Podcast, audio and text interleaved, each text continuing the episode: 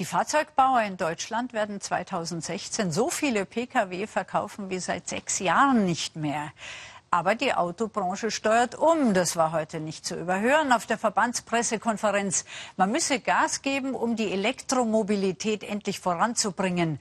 Die stromgetriebene Flotte auf deutschen Straßen ist derzeit noch sehr überschaubar. Also will auch VW den neuen Kurs fahren und im Werk in Salzgitter, einem der größten der Welt, auf das neue Zeitalter umrüsten.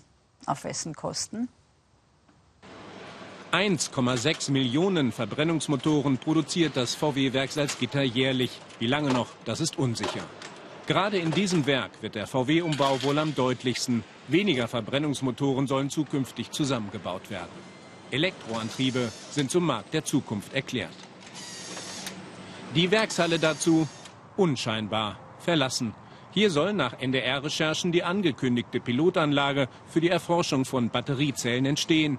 Wie viel der Konzern investiert, ist noch nicht bekannt. Doch klar ist, es werden weniger Mitarbeiter gebraucht. Unser Ziel war eigentlich schon 6000 Beschäftigte zu halten.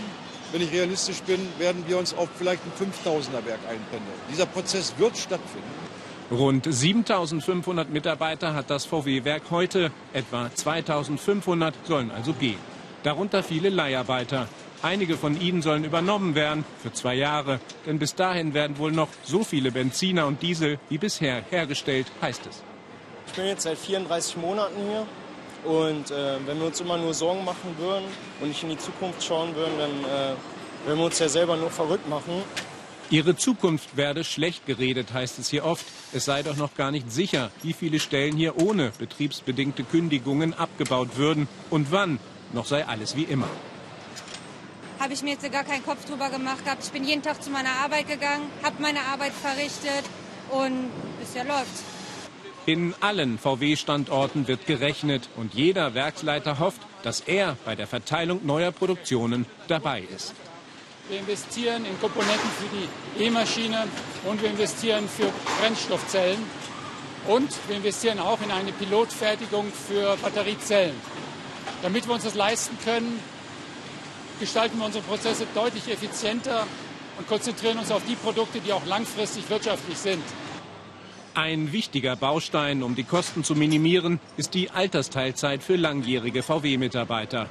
Als einer der ersten geht Frank Krecker nach 46 Berufsjahren im Motorenwerk. Da ist es schön für mich äh, zu sagen, dass ich äh, früher in, Teil, in Altersteilzeit gehe. Das ist für mich halt äh, eine Möglichkeit, um den Staffel an die jüngere Generation zu übergeben. Einer von rund 2500, deren Arbeit es beim VW-Werk in Salzgitter bald so nicht mehr geben wird.